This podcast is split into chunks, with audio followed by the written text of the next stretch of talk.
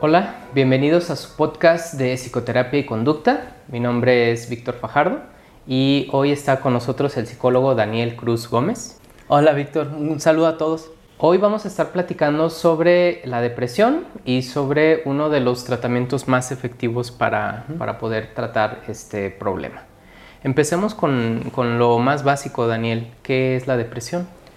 Pues ahora sí dependerá a quién le preguntes. Algo que ha pasado mucho desde, desde que la psicología se formó como ciencia es que se ha querido como pegar mucho a los modelos biomédicos o a la psiquiatría y de hecho muchos psicoterapeutas han sido psiquiatras antes de ser psicoterapeutas. Entonces, por culpa de ese como modelo biomédico como tal, muchas de las aportaciones o de, las investigaciones o de las propuestas psicológicas tienen como ese mismo modelo como biomédico. La depresión sin duda pues no se escapa de eso. Por ejemplo, modelos más tradicionalistas como a lo mejor una terapia cognitiva de Aaron Beck, se conceptualiza la depresión como la, terapia cognitiva plantea que hay algo que se le llama creencia central, que tiene la persona y que por culpa de esa creencia central, la persona piensa, interpreta las cosas de cierta manera y eso ocasiona los síntomas de tristeza y por ende el tema de la depresión. Entonces, este, por eso te pregunto, depende de quién le preguntas qué es la depresión. Pero digamos una definición tipo OMS, tipo lo que encuentras en Google. Pues mira, según la OMS, lo que es salud es la ausencia, no solamente la ausencia de malestar, sino el estado de plenitud total, mentalmente hablando, físicamente hablando, emocionalmente hablando. Entonces, ya de entrar sobre el cómo plantea la OMS la definición de salud, ya está muy canijo. La depresión, como lo hemos conceptualizado psicólogos y psiquiatras, es un trastorno del estado de ánimo. Y es importante reconocer que es trastorno y no enfermedad. Una enfermedad hay un patógeno que genera ciertos síntomas, hay una cura o se sabe lo que se tendría que hacer aunque todavía no se descubre la cura, incluso hay hasta vacunas. Un trastorno mental como la depresión no es una enfermedad porque no hay un patógeno único, o sea, no hay un virus o no hay una bacteria, no hay algo que te haga por eso te estás deprimido. Los síntomas son similares y el tratamiento no es único. O sea, aunque sea el mismo, la misma conceptualización teórica, el cómo intervenimos es diferente. Entonces, esa es la diferencia entre un trastorno y una enfermedad. La depresión es un trastorno, no una enfermedad digamos que no hay una prueba, un marcador eh, biológico, una prueba de laboratorio que te diga que una persona está deprimida. Sí, o sea, no te pueden vacunar contra la depresión, pues. O sea, no, no hay como tal. O sea, si, hay esta, si existe esa interacción entre neurofisiología, la cuestión psicológica, el contexto, obviamente, pero no hay un, o sea, no hay un marcador, como bien comentas, de que porque tienes esto, estás deprimido. Entonces, ¿qué fue primero el huevo o la gallina? Dependerá cuál va a ser tu foco de estudio. Entonces, las neurociencias explican esas variables que tienen que ver para que una persona se pueda sentir de cierta manera, pero no explican el origen de una, de una patología, pues, por ejemplo. Oye, y respecto a estos modelos de la psicoterapia más actualizados, este modelo contextual, por ejemplo, ellos utilizarían la palabra mental o trastorno, así como aludiendo a que a que hay una mente y que de ahí se derivan todos los problemas? O... No, ya una perspectiva contextual. Bueno, la palabra gran parte dice el tema contextual. De entrada, por ejemplo, una depresión se ve como estás en una situación depresiva. No el tengo depresión, porque el tengo es como algo que yo puedo tener y me lo puedo quitar. En cambio, el estar en una situación depresiva ya es, a lo mejor suena muy similar, pero ya es un cambio de paradigma radical, pues tanto la persona no tiene depresión, sino está comportándose como persona deprimida o a la etiqueta que le ponemos depresión. Entonces, de hecho, los trastornos mentales desde la perspectiva contextual son etiquetas que se le da a un grupo de comportamientos. Entonces, ya desde ya también nos da una pista de cómo, cómo se conceptualiza el trastorno y también cómo se va a trabajar. O sea, sí, ¿tú, ¿tú, crees que nos convendría entonces incluso cambiar este tipo de, de, vocabulario que estamos utilizando con la depresión? O sea, como decir, tienes depresión a decir, estás en un ambiente, en un momento, en una circunstancia. O me estoy comportando como alguien, me estoy comportando de forma depresiva. Sí, yo sí creo que es importante el cambio del, del vocabulario porque de un lado empoderas y del otro lado eres víctima, o sea, de un lado estás empoderado, como estoy en una situación de depresión, de eh, depresiva, aún tengo depresiones como una víctima, pues como tengo algo y ya, no, y ya es como, pues ni modo, pues, ¿no? Entonces yo creo que sí.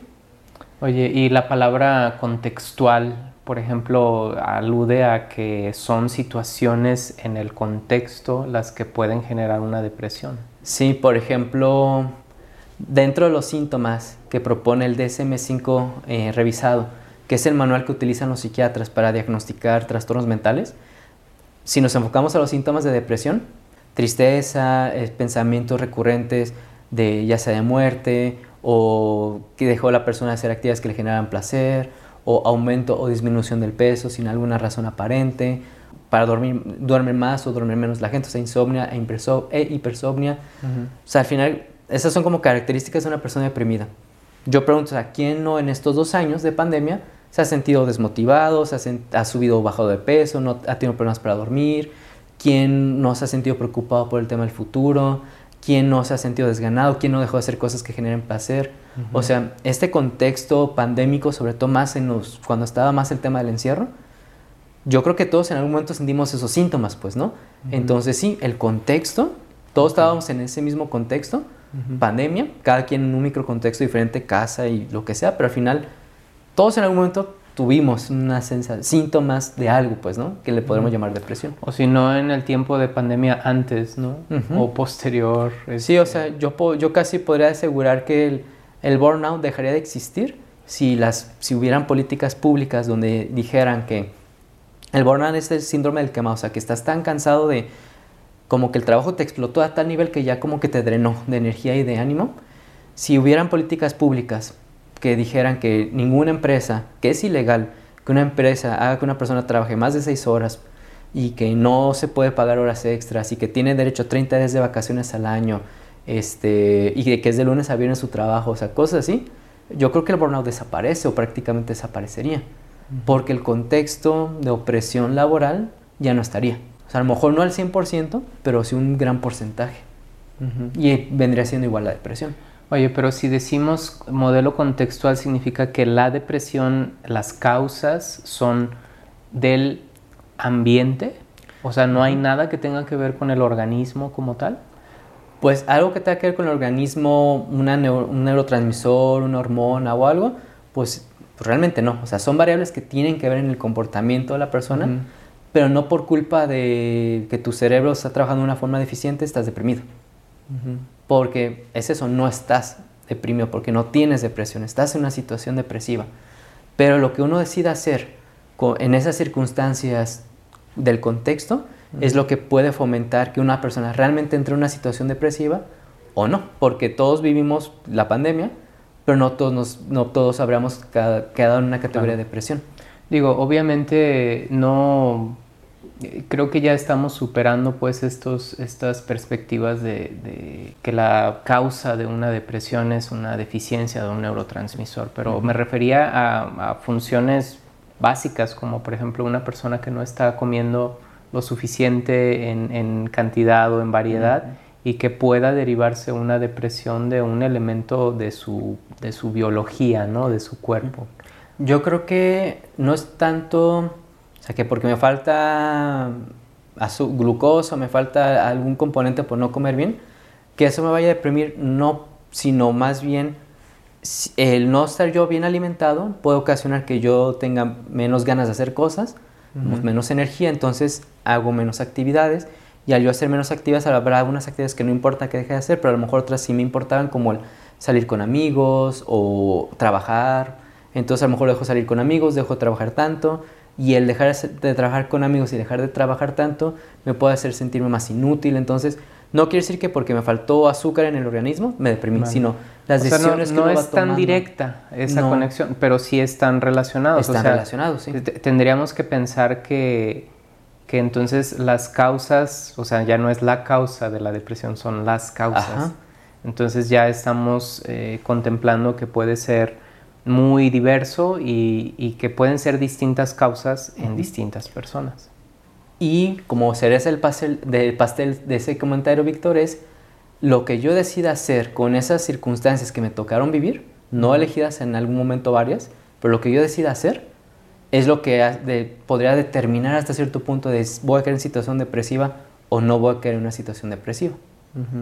Y eh, ahorita que mencionabas sobre esto de una vacuna para la depresión, o sea, ¿tú crees que como seres humanos sujetos a cambios, vicisitudes, problemas, todo lo que nos puede llegar a ocurrir, o sea, sería como que realmente todos estamos expuestos a caer en una depresión en algún momento y no hay manera de evitarlo. Yo estoy seguro que no hay manera de evitarlo y que todos estamos expuestos, porque al final el vivir implica pérdidas, pues, o sea, pérdidas de seres queridos, de uno va creciendo, ya no soy niño, soy adolescente, es toda la pérdida que implica como la niñez o la adolescencia, o sea, el, vivir, el vivir con ya un constante duelo, de estar perdiendo cosas, pero también obteniendo cosas, ¿no? Entonces, yo creo que, que sí, o sea, por ejemplo, si si a mí me llega a tocar el que fallezca un, un familiar cercano mío, digo, si a mí me llega, porque a lo mejor yo me puedo ir antes, pues, yo seguramente, probablemente voy a caer en una situación a lo mejor depresiva, pues, ¿no? Y no es porque sea malo, no es patológico, sino somos seres humanos y, y es normal que la gente se llegue a deprimir. Y esa, esa, también es una perspectiva muy del modelo contextual. Quitar lo patológico de lo que no es, pues. El simple hecho de ser ser humano, va a ir un momento donde va a haber una pérdida tan significativa y no porque haya pasado algo malo, o sea, a lo mejor te puedes mudar de país porque te casaste o es un proyecto importante laboralmente hablando, o sea, realmente es un cambio muy favorable para la persona, pero esa pérdida conllevó muchas pérdidas, pues, ¿no? Como el eh, familia cerca, amistades, la cultura, etc. Y uno puede estar deprimido aunque haya tenido un cambio favorable para su vida. Entonces, para nadie, claro. no, no, pues no, no se puede vacunar pues contra algo que no es enfermedad. Entonces, ¿cuáles dirías tú que son esas causas más frecuentes para la depresión? ¿Pérdida, cambio? Yo, baja pérdida, cambio, incluso hasta lo he notado mucho con mis consultantes, el no saber qué hacer con esto que siento que me hace sentir mi pérdida y cambio, pues. Como no me gusta sentirme mal, yo creo que a nadie nos gusta sentirnos mal, entonces no me gusta sentirme mal, no me gusta recordar lo que yo no tengo, no me gusta, el, me preocupa la situación, etc. Entonces las decisiones que yo decido hacer con eso que siento sobre ese cambio es más una conducta de estar evitando sentirme mal. Y porque no me comporto para sentirme bien, sino me comporto para sentirme mal, ya caes en una situación depresiva. Ok. Entonces, cambios, pérdidas, juzgar y no vivir tu propia emoción, experiencia, sí, complica. Ok. Ahora, eh, ya hablamos sobre estos visiones, eh, vocabulario, causas. Ahora, cuando se quiere tratar la depresión, también va a depender de la visión que se tenga o el modelo para abordarla a lo que vamos a recurrir como técnicas o estrategias, ¿no? ¿Cuáles serían esas diferencias entre los modelos más em, tradicionales y los modelos más actuales? Yo creo que la mayor diferencia es cómo se conceptualiza la depresión. Desde un modelo tradicional va a ser, tienes algo que se tiene que quitar, ya sea síntomas, y ya sea en forma de pensamientos, ya no puedes, ya no, que ya no haya pensamientos de muerte, ¿no? O que ya haya menos tristeza, o sea, como el quitar cosas.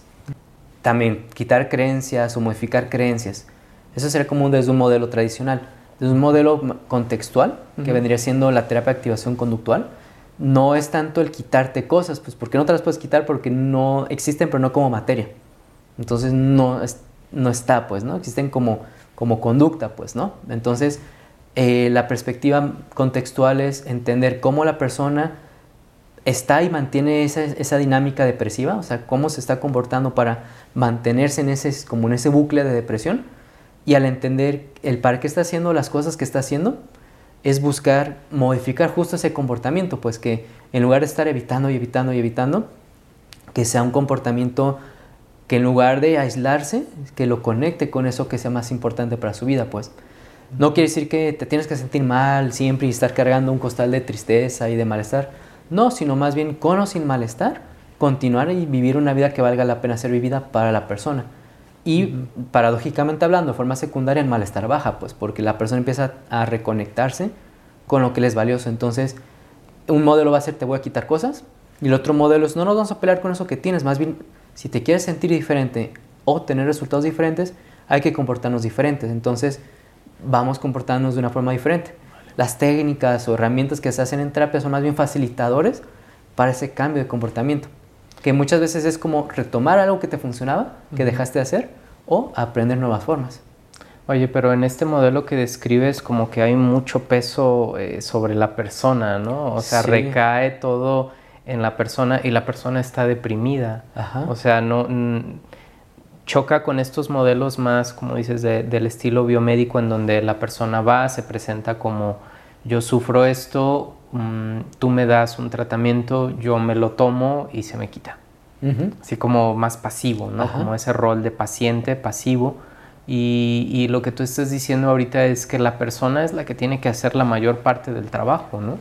Sí, sí, totalmente. Y en el contexto del, del consultorio, el terapeuta modela o empuja, o sea, la hacemos como ese, somos terapeutas más activos, directivos pero activos también, o sea, no hace esto y punto, ¿no?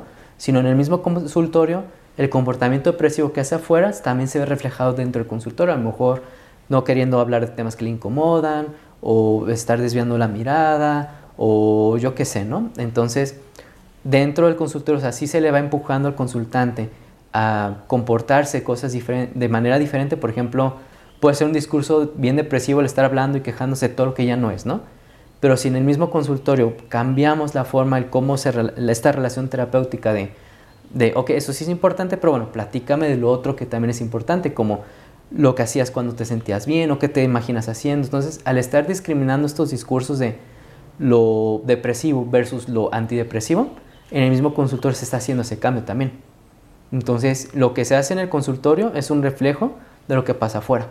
Mi idea es lograr hacer estos cambios de comportamiento dentro del consultorio y que sea más probable, y así va a ser más probable que se generalice fuera del consultorio. O sea, trabajar como a la par.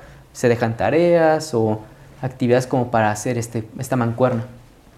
Sí, porque lo que yo te mencionaba es que va a ser algo difícil que la persona empiece a hacer cosas cuando está deprimida, ¿no? Porque por definición no tiene mucha, muchas ganas, mucha energía, motivación, eh, simplemente se siente mal, se siente apagado, apático.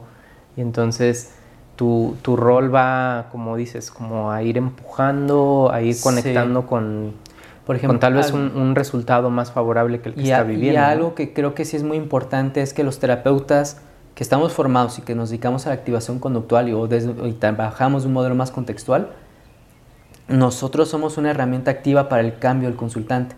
En modelos tradicionales es, vamos a hacer, vamos a cuestionar lo que estás pensando, y no es que esté mal hacer eso, pero es como esta perspectiva de, tienes algo y lo vamos a modificar, ¿no? Y el rol del terapeuta es más directivo pasivo, o sea, como directivo que vamos haciendo algo, te voy guiando, pero pasivo en el sentido como hay cierta distancia, no sé si me voy a entender y la parte... Y... Como, como un coach en un deporte, ¿no? Que no, no vas y, haces un tiro por la persona, pero le dices en dónde está fallando, en dónde puede mejorar su técnica. Justo, y, y un terapeuta de activa, que hace activación conductual y está entrenado en el modelo contextual, estaría al mismo tiempo pateando el balón, pues, usando esa metáfora o ese, ese ejemplo de lo del coach de fútbol, sería, mira, ponemos aquí el balón, y yo te voy a enseñar cómo se patea, pues. Vale, pero no vas a jugar el juego por él. No vas a jugar el juego por él, claro. exactamente. Ok. Oye, y esta palabra de activación conductual, así como la gente que se pudiera imaginar que tiene que hacer ejercicio o, o cómo, cómo, le dirías, no, mira, activación conductual se trata de esto, no de nada más hacer ejercicio. Es que al final los psicoterapeutas trabajamos la función de la conducta y no la morfología o topografía, como le llaman, o sea, trabajamos el para qué hace lo que hacen las personas. Entonces, una persona puede hacer ejercicio como una forma de evitar su ansiedad de haberse comido una nieve, como una persona puede hacer la misma cantidad de ejercicio, pero por gusto y placer, porque le gusta hacer el ejercicio, por, por, por cómo se siente y así, ¿no? La actividad física. Entonces, cuando trabajamos activación conductual, la teoría es la misma, lo que ya hemos platicado hasta ahorita, ¿no? Pero ya la intervención es como un sastre, es a la medida del consultante. Lo que para la persona es gratificante, reforzante o lo que lo motiva, eso es lo que vamos a buscar, incentivar que tenga una vida llena de eso, pues.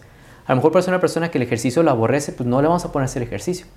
A lo mejor a esa persona prefiere mil veces caminar en el parque que a lo mejor no entrar como actividad física, sino simplemente movimiento, entra, ¿no? O a lo mejor habrá gente que, personas que les encanta leer o les encanta realmente ir al cine y es una experiencia inmersiva y que les apasiona, es mil veces mejor que vaya al cine a que dé cinco vueltas al parque en términos de activación conductual. Vale. O sea, es lo que es importante para la Lo que es importante para la persona. Pero si lo que es importante se fue, se perdió, se acabó pensando en un trabajo, un despido, una enfermedad, la pérdida de la pareja o un familiar, ¿cómo le haces? Está esta parte, dos cosas. Una, el, por ejemplo, el tema del trabajo. La persona sí extraña los compañeros, extraña el lugar, etc pero también esta sensación de sentirse útil o esta sensación de recibir dinero o una recompensa. Entonces se pueden buscar actividades, ya sea otro trabajo u otras actividades que le generen esta sensación de sentirme útil, sentir que estoy haciendo algo importante. Entonces no casarnos con trabajo, hay que cambiar por otro trabajo, sino perfectamente una persona, por ejemplo un jubilado que pues ya no a lo mejor ya no va a trabajar, pero y que puede caer en una situación depresiva por ese cambio tan importante, encontrar alguna actividad que le sea igual de gratificante, que se sienta útil, que sienta que está aprendiendo, que está... O por lo menos similar, ¿no? O similar. Eso sería una opción. Y otra opción, cuando de plano no se puede porque a lo mejor, no sé, la persona no, ya no puede caminar y corría y le encantaba el correr, ahí sí entra el tema de la aceptación. O sea, esta aceptación de tu situación por un lado, de que eso, por más que quieras, ya no vas a poder correr, pues no se puede. Pero ¿qué de eso de lo que corrías, que era lo, aparte de la actividad en sí, qué cosas también eran valiosas para ti? Entonces buscar actividades que tengan que ver con eso. Sea, es un tanto filosófico, ¿no? Que puedas reconectar con cosas importantes y aceptar lo que ya... Ajá, exactamente. Vale. Oye, Dani, platícanos sobre tu, tu próximo curso de activación conductual para que las personas Digo, ya, ya escucharon sobre este tema, pero platícanos más sobre cuál es tu, eh, tu plan, cómo está organizado y, si les interesa, pues... Así también cabe mencionar que este curso es algo que se me ha pedido bastante en, los últimos meses, de cuando voy a dar una conferencia en alguna institución o así, como el de, oye, algún curso, porque algo que des o algo que esté ofertado. Entonces, de ahí salió, pues, ¿no? Como por esta necesidad de colegas que han estado buscando formarse en activación conductual. De ahí sale y qué características tienes que es 100% en línea el curso. También es, eh, es lo, está desarrollado junto con una colega que se llama Marcela Domínguez, la maestra Marcela Domínguez, que ella es una experta tanto en depresión, pero también temas de TCA y mindfulness y otras herramientas. Entonces aquí ella y yo hemos hecho una mancuerna para hacer este curso donde es 100% en línea. Las clases son de 10 a 15 minutos máximo cada clase. Entonces, la plataforma en donde tenemos el curso, eh, la, persona o el estudiante se mete a la plataforma y se va a ir desbloqueando cada video conforme vaya avanzando en el curso. Hay material complementario de los videos que estamos este, desarrollando y algo que es muy importante. Una parte es teórica, o sea, toda esta explicación teórica y más puntual, y hay una parte práctica. En la parte práctica tanto Marcela como yo, cada quien con, con un, consultante diferente, explicamos cómo hacemos las técnicas, pues, o sea, desarrollamos una técnica de las que ya platicamos en las clases, una especie de roleplay, este, y para que el alumno pueda ver cómo en vivo, entre comillas en vivo, el cómo se llevó a cabo la técnica, entonces sí es esta combinación teórico-práctica. Y hay material que se, que se les facilita a los, a, los, a los estudiantes, y sobre todo eso, o sea, que es práctico, se hace a su ritmo la persona hasta cierto punto y eso que está como digerible pues y que lo complementario se puede leer pero lo que vas a ver en las clases y lo que vas a ver en la cuestión práctica es como que lo mínimo que tienes que saber para formarte como terapeuta de activación conductual.